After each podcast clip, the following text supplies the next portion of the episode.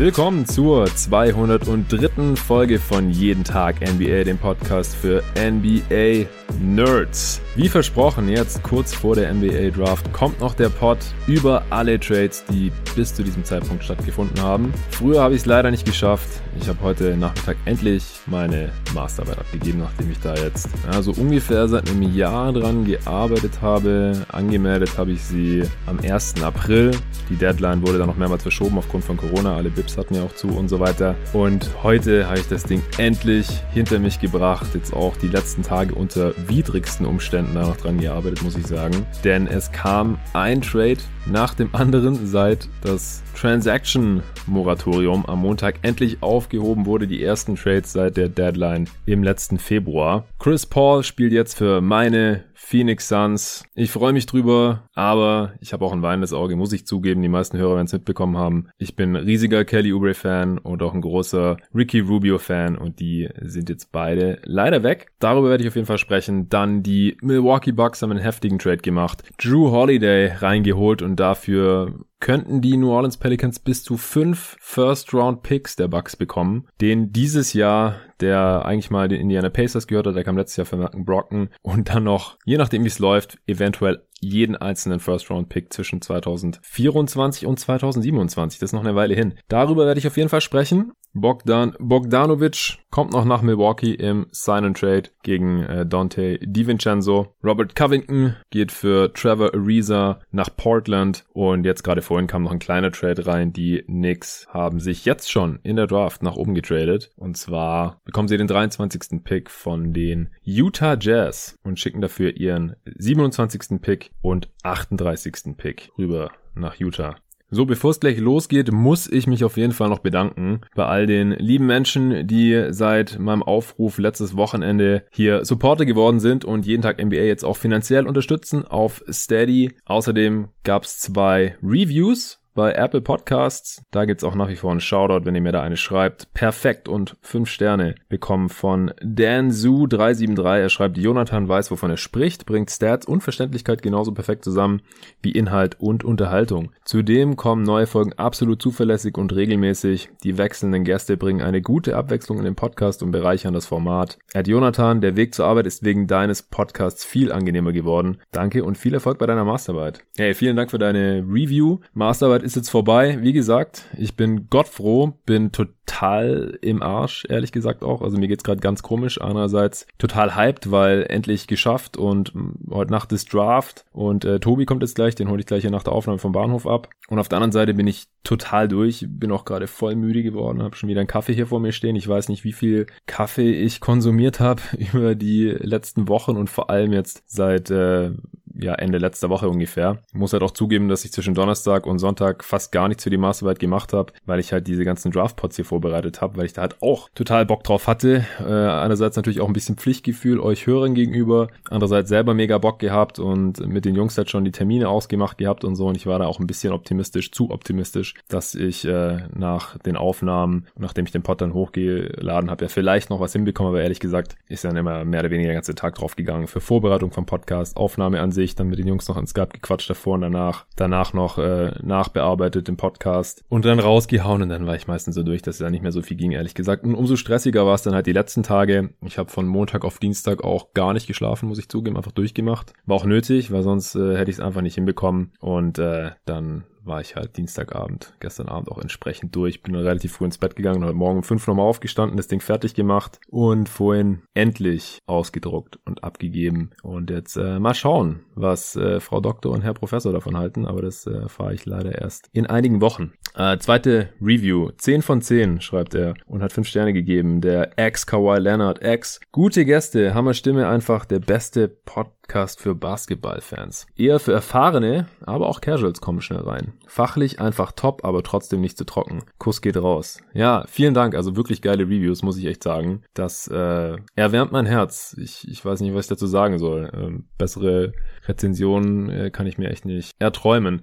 So, und die andere wichtige Sache natürlich, die Supporter, die dazugekommen sind, das sind echt einige jetzt. Wir haben jetzt schon fast 100. Neulich waren es noch 80 ungefähr, jetzt habe ich 96. Und auch von Bankspielern Spielern über Starter bis All-Stars wieder alles dabei. Alle drei Pakete auf steadyhq.com slash jeden Tag NBA wurden hier genutzt. All-Star ist jetzt der Gary Scholl, Daniel Unger und Dustin Schmidt. Die haben alle ein All-Star-Paket abgeschlossen, direkt für ein ganzes Jahr. Vielen, vielen Dank, Jungs. An Startern sind neu dazugekommen, der Arne Kassens. Ah, Florian Stripp ist auch noch All-Star geworden, den hatte ich gerade nicht genannt. Ja, Arne Kassens ist Starter geworden, genauso wie Christian Mautes, Lukas Zanzinger, Dennis Kara und Steven Vaughn. Und zwei Backspieler haben wir auch noch bekommen. Stefan Kirchhoff und Martin Wimmer. Ja, tausend Dank, Jungs. Wie gesagt, ohne euch, ohne euren Support und hoffentlich noch ein paar mehr, die dazukommen, kann ich jeden Tag NBA einfach nicht auf dem Niveau machen, kann nicht einen Daily Podcast draus machen, fünf Folgen die Woche, 20 Folgen im Monat, sowas in der Art. Und äh, was ich contentmäßig mache, das wisst ihr ja mittlerweile. Ich würde es gern weitermachen und es geht halt nur, wenn ich äh, hier noch ein paar Supporter reinbekomme mit der Zeit.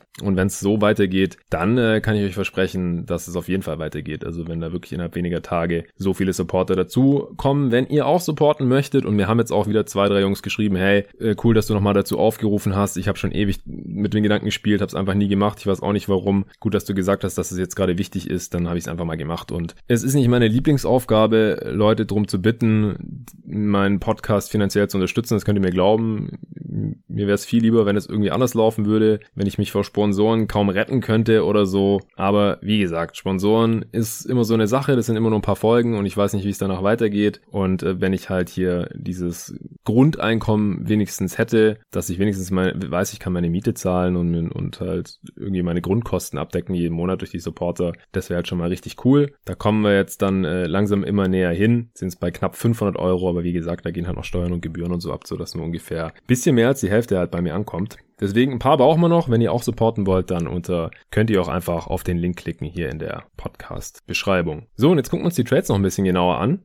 Ein Riesenknaller war sicherlich Chris Paul zu den Phoenix Suns. Ich hatte den Trade ja schon erwartet. Da gab es schon einige Gerüchte. Ich habe sogar im äh, letzten Pod in der Mockdraft-Folge ein bisschen über den Chris Paul Trade gesprochen gehabt. Auch, äh, dass ich denke, dass Kelly Oubre und Ricky Rubio reingehen müssten, dass man dann überlegen müsste, ob man noch irgendeinen Pick mitgibt und so kam es jetzt im Endeffekt auch. Also All-NBA-Spieler, der Point Guard Chris Paul kommt zusammen mit Abdel Nader zu den Phoenix Suns im Tausch gegen Kelly Oubre, Ricky Rubio, Ty Jerome, der jetzt eine relativ enttäuschende Rookie-Saison gespielt hat bei den Suns, relativ großer Point Guard, letztes Jahr später First-Round-Pick gewesen, kam zusammen mit Aaron Baines äh, aus Boston, der Pick. Und Jalen LeCue, der hat bis bisher nur G-League gespielt, relativ athletisch, aber noch nicht so viele Skills. Weiß nicht, ob er mal ein NBA-Spieler wird, aber solche Spieler können die Thunder auf jeden Fall mal ausprobieren. Und den First Round Pick in zwei Jahren, 2022. Da ist er aber noch Top 12 geschützt. Das finde ich ganz gut, weil erstens hat man den Pick dieses Jahr behalten, den zehnten Pick. Ich denke, dass man hier an der äh, zehnten Position in dieser Draft noch einen guten Spieler bekommen kann. Das hatte ich ja jetzt auch mehrmals gesagt in den letzten Pods. Da bin ich ganz gespannt heute Nacht. Es ist auch nicht der Pick in der nächsten Draft, die ja ziemlich gut werden soll auch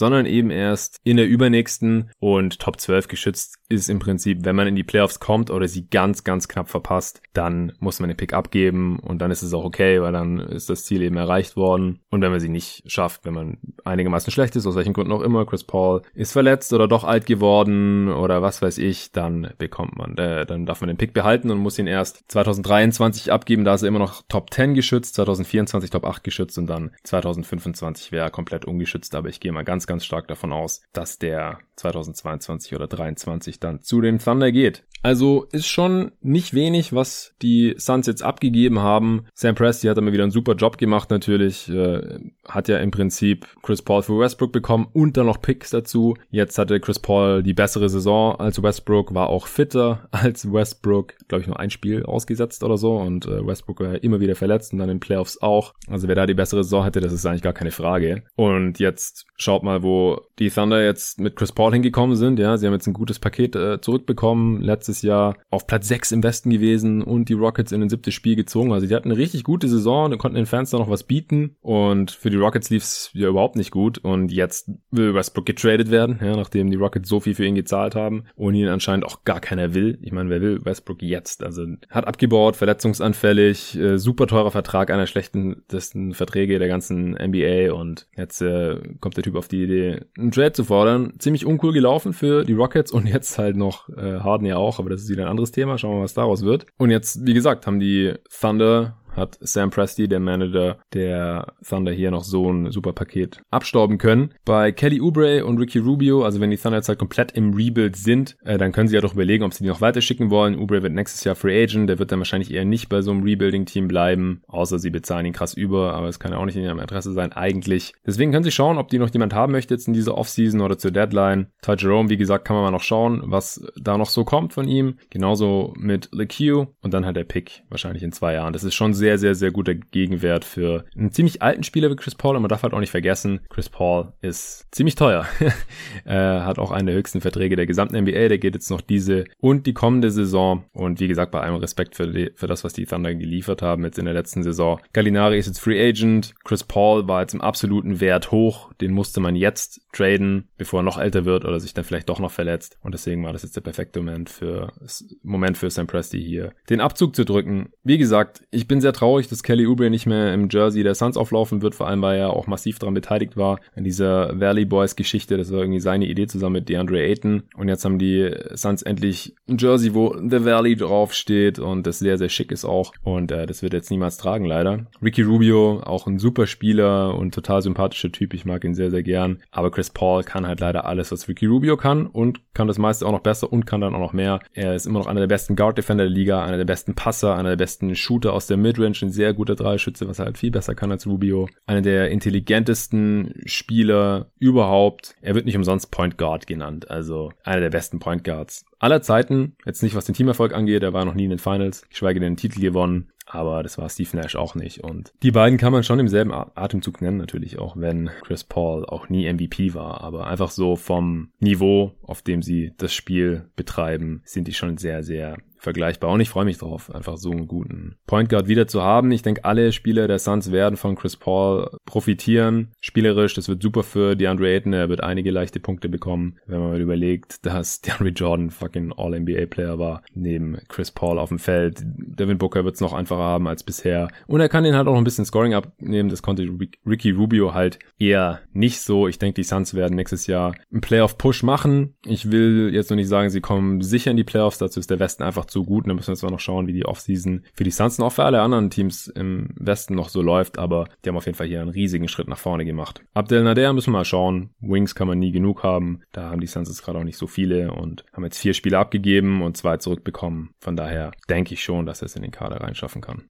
Also unterm Strich bin ich zufrieden mit dem Trade. War nicht ganz billig, aber das ist jetzt schon ein wichtiger Schritt für die Suns, um endlich mal ernsthaft um die Playoffs mitzuspielen, um die jüngeren Spieler auch weiterzuentwickeln, Winning Culture zu entwickeln. Ja, Devin Booker, DeAndre Ayton, Michael Bridges, die spielen jetzt alle in einem Team, wo es wirklich mal um was geht und ich denke, die können alle noch viel von Chris Paul lernen. Und wenn er dann in zwei Jahren vielleicht wieder weg ist, wenn sein Riesenvertrag dann endlich ausgelaufen ist, dann ist Devin Booker immer noch erst 26 Jahre alt. Der ist vor wenigen Wochen erst 24 geworden. Klingt unglaublich, aber ist so. Und dann können die Suns sich neu orientieren. Aber bis dahin werden sie einen großen Schritt nach vorne gemacht haben, die ganzen Spieler und als Team. Und das war hier das Ziel und dafür haben sie jetzt nicht allzu viel abgegeben. Ja, wie gesagt, Kelly Oubre wäre nächstes Jahr ausgelaufen gelaufen. Es ist ein Riesen-Upgrade über Ricky Rubio, LaQ und Jerome kann ich den Abgang verkraften und der Pick wird nicht allzu hoch sein. So, der nächste Kracher war, und das war im Gegensatz zum Paul Trade sehr unerwartet, Drew Holiday gegen Eric Bledsoe und George Hill und ein Haufen Picks. Wie gesagt, der diesjährige Pick der Pacers, das ist Nummer 24 und 2024 dürfen die Pelicans den First Round Pick mit den Bucks tauschen, wenn sie das mögen. Das heißt, wenn der der Bucks besser ist, weil sie schlechter sind als die Pelicans 2024, dann dürfen sie tauschen. 2025 ungeschützter First Round Pick, den bekommen die Pelicans auf jeden Fall. 2026 wieder Swap Right, also Tauschrecht. 2027 noch ein ungeschützter Pick, also drei First Round Picks safe. Der diesjährige von den Pacers, zwei auf jeden Fall, sind zwar erst in fünf beziehungsweise sieben Jahren, aber ungeschützte Picks insofern der Zukunft. Selbst wenn sie Janis jetzt behalten, der ist 2027 halt auch schon 33. Also das äh, wird noch interessant. Also über diesen Pick werden wir die nächsten Jahre noch öfter mal sprechen, genauso wie wir jahrelang über die Picks der Nets gesprochen haben, die die Celtics damals bekommen haben für Garnett, Pierce und Co. Aber die Bucks standen unter Zugzwang. Die mussten das jetzt machen. Janis hat ja neulich in einem Interview in Schweden war das, glaube ich, auch nochmal gesagt, ja, ich würde sehr gerne in Milwaukee bleiben, würde ja gerne meine Karriere beenden oder irgendwie sowas, wenn sie jetzt halt die richtigen Moves machen und ein paar Tage später kommt halt dieser Move. Also da muss er nur eins und eins zusammenzählen. Das ist klar. Sie wollen gerne, dass Janis jetzt vielleicht schon sogar seine Supermax Extension unterschreibt. Das kann er noch machen, bis die Saison beginnt am 22. also bis zum 21. Dezember ist das noch möglich und das wollen sie jetzt hier halt so ein bisschen forcieren, indem sie hier ihm noch einen da reinholen mit Drew Holiday. Der Trade wurde ja sehr kontrovers jetzt diskutiert. Viele haben gesagt, total übertrieben, haben das mit dem Paket, das die Lakers für Anthony Davis abgegeben haben, verglichen und so. Viel zu teuer, so gut ist äh, Drew Holiday nicht und die Bucks verkaufen ihre gesamte Zukunft und so weiter. Ja, es ist teuer, aber ich finde, sie mussten diesen Trade jetzt machen und ich glaube auch, dass Holiday auf jeden Fall ein Upgrade gegenüber Bledsoe und George Hill ist. In der Regular Season vielleicht nicht mal unbedingt, weil da haben die Bucks ja sowieso schon gerockt, aber in den Playoffs war Bledsoe halt so, so abnormal mies die letzten zwei Saisons. Das ging echt auf keine Kuhhaut mehr. Ich habe auch auf Twitter geschrieben, also wenn ich Janis wäre, dann wäre auf meinem, meinem Zettel mit Forderungen, dass ich unterschreibe, ganz oben drauf gestanden. So leid's mir tut, ich, ich bin eigentlich ein großer Eric Bledsoe-Fan. Ich habe den gefeiert, als er in Phoenix war. Ich habe mir ein Jersey von dem geholt und alles, aber der ging einfach gar nicht in den Playoffs. Hat nichts mehr getroffen, hat sich nicht mehr getraut zu werfen, hat auf einmal schlecht verteidigt, vor allem die Team, die find's richtig kacke, der, der war einfach nicht mehr spielbar, ja. Als eigentlich drittbester Spieler dieses Teams wahrscheinlich oder viertbester. Mit dem konntest du keinen Titel gewinnen. Also das ging nicht, der musste weg. Sein Trade-Wert, habe ich auch diskutiert jetzt ein bisschen, war negativ aus meiner Sicht. Der verdient zwischen 16 und 18 Millionen die nächsten Jahre und sein Deal geht noch mindestens zwei Jahre. Hat dann im letzten Jahr nur teilweise garantierten Vertrag, diese 19 Millionen, aber den hätte jetzt eigentlich niemand genommen. Allein das ist wahrscheinlich schon diesen Pick der Pacers jetzt wert ungefähr. Auch George Hill, ja, hat solide gespielt letztes Jahr, hat sich da nochmal gesteigert, aber ist halt auch schon über, weit über 30 und verdient an die 10 Millionen. Ich weiß jetzt auch nicht, äh, ob er wirklich viel Trade-Wert gehabt hätte. Und New Orleans braucht diese Spiele halt eigentlich nicht. Äh, Bledsoe ist auch älter als Holiday, zwar nur geringfügig, aber halt ein bisschen älter. Bledsoe wird in wenigen Tagen jetzt im Dezember schon 30, Holiday nächstes Jahr dann. Aber wie gesagt, Holiday ist einfach spielerisch so ein Upgrade.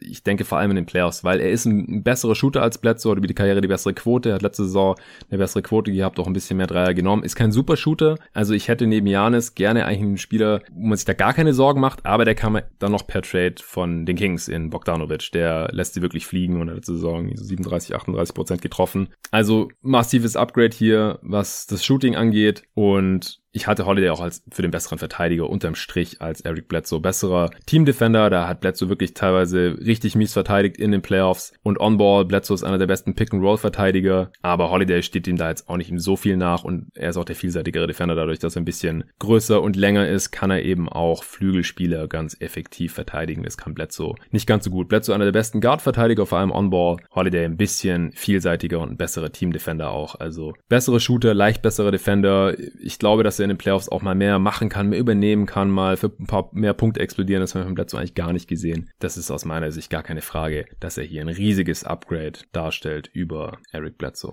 Jetzt halt die große Frage, ob es diesen Gegenwert wert war und dazu müsste man halt erst wissen, was Janis Antetokounmpo davon hält. Wenn er das jetzt sieht und sagt, jetzt bleibe ich, also egal ob er jetzt verlängert oder dann erst im Sommer, Hauptsache er bleibt, aber wenn er das jetzt tun würde, dann äh, würde natürlich äh, das Management der Bucks äh, gewaltig aufatmen und die ganze Fanbase der Bucks natürlich auch. Aber im Grunde ist es halt alles nichts wert, falls er nicht verlängert, aber ich halte das Bucks Front Office halt schon für so kompetent, dass sie ihn dazu befragt haben, was er davon hält, äh, ob das seine Meinung irgendwie beeinflusst, weil sonst geht man so ein Risiko eigentlich nicht ein, halt hier quasi die äh, gesamte Zukunft zu verkaufen, denn wenn Janis jetzt geht, also nicht jetzt, sondern im Sommer, und Joe Holiday wird übrigens auch Free Agent, der könnte auch gehen. Also wenn man mit den beiden nicht irgendwie darüber gesprochen hat, dann wäre das einfach ein unglaublich großes Risiko, was man hier eingeht. Denn wenn Janis weg ist, dann sind diese Picks natürlich potenziell extrem viel wert. Vor allem in vier Jahren und dann in sieben Jahren. Also, wie gesagt, das ist, das ist sowieso ein Risiko, weil selbst wenn Janis bleibt, wie gesagt, da ist er auch schon 33 dann, keine Ahnung, wie gut die Bucks dann noch sein werden. Aber auf der anderen Seite, wenn Janis jetzt eben bleibt, dann war es es eben durchaus wert, weil erstens, ein Spieler wie Janis im Kader zu haben als Franchise-Spieler, man spielt halt jedes Jahr in der Regular Season darum mit, das beste Team zu sein jetzt die letzten Jahre. Das wird in den nächsten Jahren dann wahrscheinlich nicht anders werden. Und man ist jedes Jahr Contender. Und das ist halt sehr viel mehr wert als diese ganzen Picks. Vor allem, wenn dieser Spieler eben da bleibt, dann sind diese Picks halt alle irgendwo zwischen 25 und 30. Und dann ist das jetzt auch nicht so besonders viel Gegenwert gewesen. Ja, die Upside für die Pelicans ist natürlich, dass zumindest die letzten Picks dann besser werden könnten, weil Janis älter wird, selbst wenn er bleibt, oder dass er jetzt halt doch irgendwie nicht geht, das, äh, nicht bleibt, das hoffen die Pelicans natürlich. Ansonsten von Seiten der Pelicans ist es natürlich ein Move, der ziemlich gut aussehen könnte in der Zukunft. Und allein deswegen ist er das jetzt eben schon wert, weil, wie gesagt, Holiday könnte nächsten Sommer dann auch einfach ersatzlos weg sein als Free Agent. Er passt ja nicht so ganz in die Timeline jetzt rein mit seinen Williamson und den ganzen anderen jüngeren Spielern. Ingram, den man jetzt vielleicht hält als Restricted Free Agent, davon gehe ich aus. Äh, Lonzo mit den Rookies, die jetzt wieder reinkommen. Da hat Holiday von Anfang an nicht so ganz mit reingepasst. Und da kann ich schon verstehen, dass man so ein Angebot jetzt hier natürlich annimmt. Selbst wenn man dafür Eric Bledsoe aufnehmen muss, der aus meiner Sicht halt ein Downgrade ist, aber mal sehen, was der da jetzt noch reißen kann in New Orleans. George Hill ist ein solider Spieler, aber wie gesagt, der wird es die nächsten Jahre der Pelicans auch nicht irgendwie besonders beeinflussen können, weil er auch einfach schon sehr viel älter ist als der restliche Core. Vielleicht können sie den dann auch bei Gelegenheit weiter traden. Also wie gesagt, ich kann mir fast nicht vorstellen, dass die Bucks das gemacht haben, ohne irgendeine Form von Input von Janis Antetokounmpo. Ich habe auch auf Twitter mal eine Umfrage gemacht, wie die Leute das jetzt sehen nach den Moves ob er tendenziell verlängert bei den Bucks. Und die meisten sehen es noch ziemlich skeptisch. Also 46% sagen, es ist jetzt safe, dass er verlängert. 20% sagen, das reicht noch nicht. Also dass in der Offseason noch mehr passieren muss. Und 20,6% sagen, er wird sicher Free Agent 2021 also unter gar keinen Umständen verlängert wird. Und 13% haben gesagt, keine Ahnung. Das heißt, nicht mal die Hälfte der Leute, die hier abgestimmt haben, äh, sagen, dass es jetzt safe ist. Und das kann ich mir nicht so ganz vorstellen, dass die Bucks das gemacht haben, ohne irgendeine Form von einer Zusage von Janis bekommen zu haben. Das wäre schon extrem riskant. Dann weiß ich nicht, ob sie diesen Deal auch schon zu diesem Zeitpunkt der Offseason gemacht hätten, noch vor der Draft. Aber andererseits muss man halt auch immer bedenken bei sowas. General Manager schauen immer eher, dass sie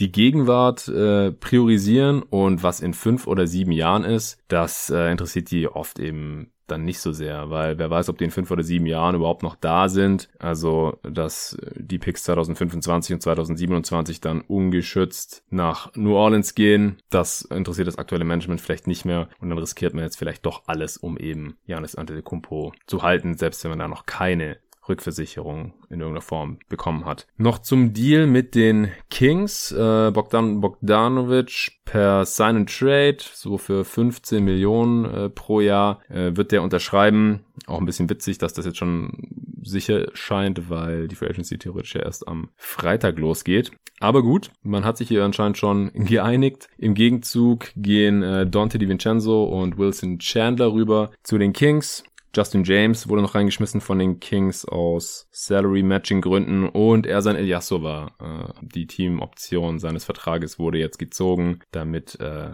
eben das Gehalt, das von den Gehältern hinkommt, weil Bogdanovic, wie gesagt, jetzt ungefähr 15 Millionen verdienen wird. Da hätten DiVincenzo und DJ Wilson alleine nicht gereicht. Also die Bucks bekommen hier, wie ich es vorhin schon erwähnt habe, einen sehr guten Shooter, ein Spieler, der auch ein bisschen was auf der Dribble machen kann, der defensiv engagiert ist, aber halt da auch nicht zum Besten der NBA gehört. Aber ich denke, dass er jetzt auch kein massives Minus sein wird. Sein Shooting ist extrem wichtig äh, in der Starting Five der Bucks jetzt. Das Bucks Team ist ja jetzt auch ziemlich dünn. Die hatten ja einige Free Agents und haben jetzt eben zwei Trades gemacht, wo sie mehr Spiele abgegeben haben, als sie zurückbekommen haben. Einmal zwei für eins und jetzt nochmal drei für zwei. Ich weiß nicht, ob sie Justin James behalten werden. Und dadurch, dass sie einen Trade gemacht haben, sind sie jetzt auch hard capped und haben jetzt eben nur noch relativ wenig Geld übrig bis sie am Hardcap sind. Also für die Leute, die sich jetzt nicht so auskennen im CBA, es gibt ein paar Transaktionen. Wenn man die durchführt, dann darf man danach nicht über eine bestimmte Summe kommen an Gehältern. Dann hat man eben einen harten Salary Cap. Ansonsten ist es ja so, dass man über bestimmte Exceptions und so so viel ausgeben kann, wie man möchte eigentlich, nur dass es halt dann sehr teuer werden kann mit der Luxussteuer. Das kann den Bucks jetzt nicht passieren, denn sie dürfen durch diesen Sign and Trade einfach nicht so viel ausgeben und haben jetzt nur noch, ich glaube, ungefähr 12 Millionen für sechs Roster-Spots. Das heißt, sie können nicht mehr viel mehr als äh, Minimumverträge vergeben, um die Bank hier aufzufüllen. Aber obenrum sind sie jetzt halt schon ziemlich stark. Sie haben noch Janis, sie haben noch Brook Lopez und Chris Middleton natürlich. Der ganze Frontcourt ist noch am Start und dazu jetzt eben noch Bogdanovic und True Holiday. Und äh, Bogdanovic passt da jetzt ziemlich gut rein. Der ist auch schon 28. Das haben, viele vielleicht nicht auf dem Schirm, weil er als relativ alter Rookie erst drüber kam dann aus Europa.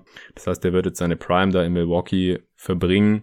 Und Dante DiVincenzo ist noch äh, deutlich jünger. Der ist zwar auch schon fast 24, weil er ein ziemlich alter Rookie war. Hat aber, glaube ich, noch ein bisschen Upside. War nicht der Shooter, der Bogdanovic ist. Ist äh, ein besserer Defender, ist auch athletischer als er. Aber ich denke jetzt für die nächsten paar Saisons ist Bogdanovic auf jeden Fall ein Upgrade. Für die Kings ist es ganz cool, weil ihr Kern eigentlich noch ein bisschen jünger ist mit Bagley, Fox und dem Rookie, den sie jetzt heute Nacht ziehen werden. Mit Ilyasova können sie nicht viel anfangen. Der musste halt rein aus Salary-Gründen. DJ Wilson, ja, kann man mal noch ausprobieren, ob äh, er vielleicht noch ein solider Rotationsspieler werden kann. Bei den Bucks hat er ja zuletzt auch keine Rolle mehr gespielt in Playoffs eigentlich. Gar keine Einsatzzeit mehr gesehen. Von daher auch wieder ein guter Deal für die Bucks. Solides Gehalt für Bogdanovic, das ist er schon wert. Und äh, DiVincenzo hat, wie gesagt, aus meiner Sicht ein bisschen mehr Upside vielleicht noch als Bogdanovic. Aber darauf können die Bucks jetzt halt nicht warten. Die brauchen hier gleich Spieler, die Janis zum Bleiben überzeugen und mit denen sie in der jetzigen Saison Saison, solange Janis auf jeden Fall noch da ist, äh, direkt um die Championship mitspielen können. Und das ist ihnen gelungen. Ich, aus meiner Sicht haben sie sich jetzt verbessert durch die zwei Trades, auch wenn äh, der Holiday Trade teuer war. Sie mussten hier jetzt quasi all in gehen, weil wenn sie Janis verlieren, dann verlieren sie alles. Sie können nicht auf irgendwelche Free Agents hoffen, denn die Bucks war noch nie eine Free Agency Destination. Capspace haben sie auch sowieso nicht. Deswegen, Janis ist einfach von unschätzbarem Wert für diese Franchise. Und deswegen haben sie jetzt hier halt alles getan, um ihn zu halten. Und wenn sie das jetzt geschafft haben, dann war es es im Endeffekt wert. Und dann sind die Picks auch, wie gesagt, eher nicht so gut in den nächsten Jahren. So, zwei Trades gab's noch. Wie gesagt, Robert Covington für Trevor Ariza. Die verdienen ungefähr gleich viel. Covington ist ein Upgrade gegenüber Trevor Ariza, weil er deutlich jünger ist. Ein sichererer Schütze, auch ein stärkerer Defender. Jetzt gar nicht mal unbedingt On-Ball, aber vor allem als Team Defender ist halt unglaublich wertvoll, auch kann als Rim Protector aushelfen, hat bei den Rockets ja zuletzt quasi äh, den Rim Protector auch gegeben, ziemlich erfolgreich und die Blazers haben unbedingt ein Upgrade in Defense gebraucht. Mir hätte es gefallen, wenn sie einen besseren On-Ball Defender für kräftige Flügelspieler hätten, weil das hat in den letzten Playoffs halt eindeutig gefehlt, das hat man auch in der Serie gegen die Lakers gesehen. Gary Trent Jr. ist einfach zu klein, Reza war gar nicht dabei, aber wäre auch nicht kräftig genug gewesen, wird jetzt auch schon langsam alt. Ich weiß gar nicht, was der jetzt nächste Saison noch reißen wird, ehrlich gesagt. Und ja, Mello ist halt auch einfach richtig mies gewesen in der Defense und ist jetzt auch Free Agent. Und sonst haben sie da halt einfach auch niemanden. Deswegen mal sehen, ob sie so jemand noch in der Free Agency jetzt irgendwie reinholen können. Aber Covington ist jetzt halt auf jeden Fall mal ein Upgrade gegenüber Ariza. Und dafür haben sie auch gezahlt. Sie haben den diesjährigen äh, Pick der Draft heute Nacht reingeschmissen. Pick Nummer 16. Das ist schon ganz solide für die Rockets. Dann können sie sich da schon aussuchen, wen sie haben wollen als Rookie in der nächsten Saison. Und dann kriegen sie noch einen äh, First Rounder 2021 20. Der ist äh, Lottery geschützt. Das heißt, wenn die Blazers in die Playoffs kommen, dann bekommen die Rockets den und wenn nicht, dann dürfen die Blazers den behalten. Das ist auch solide. Was die Rockets noch mit Ariza anfangen können, hängt halt zum einen ab davon ab, was er jetzt noch leisten kann und zum anderen, wie die Teamambitionen überhaupt aussehen jetzt, nachdem Westbrook und Harden einen Trade gefordert haben. Also mich würde es wundern, wenn sie Westbrook losbekommen, ehrlich gesagt. Da gibt es jetzt zwar Gerüchte, ihn gegen andere Spieler mit schrecklichen Verträgen zu tauschen, zum Beispiel gegen John Wall. Puh, mal sehen. Ich weiß nicht, wenn die Wizards jetzt John Wall gegen äh, Westbrook tauschen, dann ist es für mich eigentlich eher ein Zeichen dafür, dass John Wall auch durch ist und dann haben die Rockets da auch nicht so viel davon, weil die verdienen ungefähr gleich viel. Über die nächsten drei Jahre. Zwei der schlechtesten Deals der gesamten Liga. Ich hatte ja mal einen Westbrook für Black Griffin Deal hier in, äh, im Pod schon vorgeschlagen, aber da würde das eigentlich ähnlich aussehen. Und ansonsten, ich weiß einfach nicht, wer Westbrook nehmen würde. Da gibt es Gerüchte bei den Knicks, aber das wäre genau der falsche Move, typisch Knicks zwar, aber das wäre wirklich übel, wenn das neue Front Office jetzt genau da weitermacht, wo die Knicks die letzten äh, 20 Jahre schon waren, sich irgendwelche überbezahlten äh, und älteren Spieler, die es einfach nicht mehr bringen, reinzuholen, anstatt einfach mal vernünftig aufzubauen. Das wäre einfach Quatsch. Äh, die Hornets äh, stehen auch im Raum, aber das ist eigentlich im Prinzip dasselbe Thema, sollten sie auch nicht tun. Und es gibt eigentlich kein Team, wo man so wirklich einen Case machen kann, dass es sinnvoll ist, Westbrook zu holen. Ich habe ja vor einem Jahr schon den Trade kritisiert, dass die Rockets ihn sich reingeholt haben. Ich meine, im Nachhinein ist rausgekommen, dass Chris Paul wohl weg wollte und gegen irgendwen musste man ihn anscheinend traden. Aber dass das in Houston nicht unbedingt was wird, das über hat mich jetzt nicht überrascht. Und vor allem halt mit diesem Vertrag und dann auch noch Picks für abgeben und so. Das äh, habe ich damals schon massiv kritisiert hier im Podcast und das hat sich jetzt hier leider auch bewahrheitet für sie. Was aus James Harden wird, mal sehen, ist natürlich jetzt suboptimal für Houston. Das bekannt ist, dass er irgendwie nur zu den Nets möchte, die ja jetzt auch nicht die super jungen Talente haben. Die können natürlich auch alle Picks der nächsten Jahre abgeben. Aber ich denke, damit hat sich Harden jetzt auch keinen Gefallen getan, dass es schon bekannt geworden ist. Denn äh, wenn die Wunschdestination mal bekannt ist, dann macht es meistens nicht einfacher. Er hätte vielleicht einfach die Klappe halten sollen und das die Rockets intern regeln lassen. Es bleibt auf jeden Fall spannend. Ist halt die Frage, jetzt deutet es schon darauf hin, dass sie jetzt Covington abgegeben haben. Denn ich habe jetzt auch schon die Meinung gelesen, dass die Rockets ja mit Ariza im Prinzip so weitermachen könnten wie bisher und halt diese beiden Picks eingesackt haben. Aber ich glaube es eigentlich nicht, weil irgendwann wird jetzt Ariza auch langsam mal äh, abbauen. Hat er ja eigentlich ehrlich gesagt auch schon. Also der kann Covington aus meiner Sicht eigentlich nicht anständig ersetzen, ist ein Downgrade. Und für mich deutet es eher darauf hin, dass man hier sich an 16 jetzt schon mal einen Rookie reinholen möchte und dann äh, eben mit den Assets, die man für Harden mit Sicherheit bekommt. Die Frage ist nur was und von wem und wie viel und wann, äh, dass man damit dann halt irgendwie aufbauen möchte, denn eigene Picks äh, sind ja, wie gesagt, leider auch nicht so viele da, weil man die halt schon für Westbrook nach OKC geschickt hat. Also solider Deal aus meiner Sicht, sinnvoller Deal für beide Seiten, Upgrade für Portland und für Houston in der Situation. Sicherlich auch das Richtige. Äh, letzter Deal hatte ich ja vorhin auch schon gesagt, die Knicks haben wir nach oben getradet gegen den First Rounder der Jazz äh, von 27 auf 23 und dafür noch den äh, 38. Pick abgegeben. Klingt auch erstmal sinnvoll, denn die Knicks brauchen halt so viel Talent wie möglich und wenn sie vier Spots früher draften können, dann äh, ist die Chance Chance halt noch höher, dass da jemand da ist, den sie gerne haben, als wenn äh, vier andere Teams in der Zwischenzeit auch noch ausgewählt haben. Das lässt sich natürlich dann nach der Draft heute Nacht ein bisschen besser bewerten, wenn man sieht, wen sie mit diesem Pick dann letztendlich gezogen haben, ob es auch ein Spieler ist, der höchstwahrscheinlich halt in, in der Range weiter unten nicht mehr da gewesen wäre. Von Seiten der Jazz finde ich es eigentlich auch ganz sinnvoll, denn die haben einen verdammt dünnen Kader und wenn sie da halt zwei Rookies reinholen können, dann ist die Chance höher, dass da einer dabei ist, der ihnen äh, in der kommenden Saison vielleicht schon irgendwie hilft und dann haben sie eben schon zwei Roster-Spots irgendwie ausgefüllt. Deswegen sieht auch nach einem sinnvollen Deal aus. So, das soll es gewesen sein für heute. Jetzt habe ich schon meine ersten Gedanken zu diesen Trades rausgehauen. Sonst hätte ich das alles morgen in dem Pod über die Draft unterbringen müssen. Jetzt haben die Leute bis zur Draft auch noch einen Pod, den sie sich anhören können, wenn die Leute jetzt noch wach sind und Pods hören. Der Rest dann ansonsten morgen. Der Pod war jetzt nicht ganz so lang. Ich denke, ich werde es die nächsten Tage auch so machen und immer wenn ein paar Deals zusammengekommen sind, eine kurze Folge raushauen, entweder alleine oder ich hole mir einen Gast rein. Äh, sonst dann sammelt sich nicht so viel an und dann sind die Pods auch hörbarer wenn wirklich wieder fast jeden Tag oder jeden Tag was kommt, dann sind es nicht immer so zwei Stunden Monster wie die ganzen Pots zur Draft, die ich aufgenommen habe. Falls ihr die noch nicht gehört habt, kann ich nur empfehlen. Die sind natürlich jetzt auch, wenn die Picks gemacht wurden, immer noch sehr gut anzuhören, denn unsere ganzen Evaluationen und Scouting Reports zu den Spielern, die ändern sich ja nicht, bis sie ihr erstes Spiel in der Liga gemacht haben. Trotzdem gibt es natürlich morgen Pot, denn wenn die ganzen Spieler irgendwo gelandet sind und ich bin mir sicher, es gibt auch noch mal ein paar Trades in der Draft-Nacht nachher, dann äh, muss man das natürlich auch alles nochmal ein bisschen besprechen und einordnen. Ich habe schon Bock drauf, ich bin mega hyped. Äh, Tobi ist jetzt auch in der Zwischenzeit angekommen. Ich habe vorhin den Pod kurz pausiert, der sitzt jetzt hier schon neben mir. Wollte aber nicht mitmachen im Pod, denn äh, seine Expertise ist ja das, was heute Nacht passiert. Die Draft und die ganzen Talente, die reinkommen und nicht unbedingt die NBA-Trades. Aber wahrscheinlich hören wir seine Stimme dann morgen hier nochmal im Pod. Ich weiß noch nicht, ob wir direkt nach der Draft aufnehmen. Ich denke mal eher nicht, denn wie gesagt, ich bin eigentlich ziemlich durch und ähm, werde jetzt wahrscheinlich die Draft eher ein bisschen entspannter verfolgen und dann brauche ich erstmal eine Mütze Schlaf Aber morgen, denke ich mal, bevor Tobi dann wieder Richtung Leipzig abreist, werde ich ihn hier mal noch vors Mike zerren.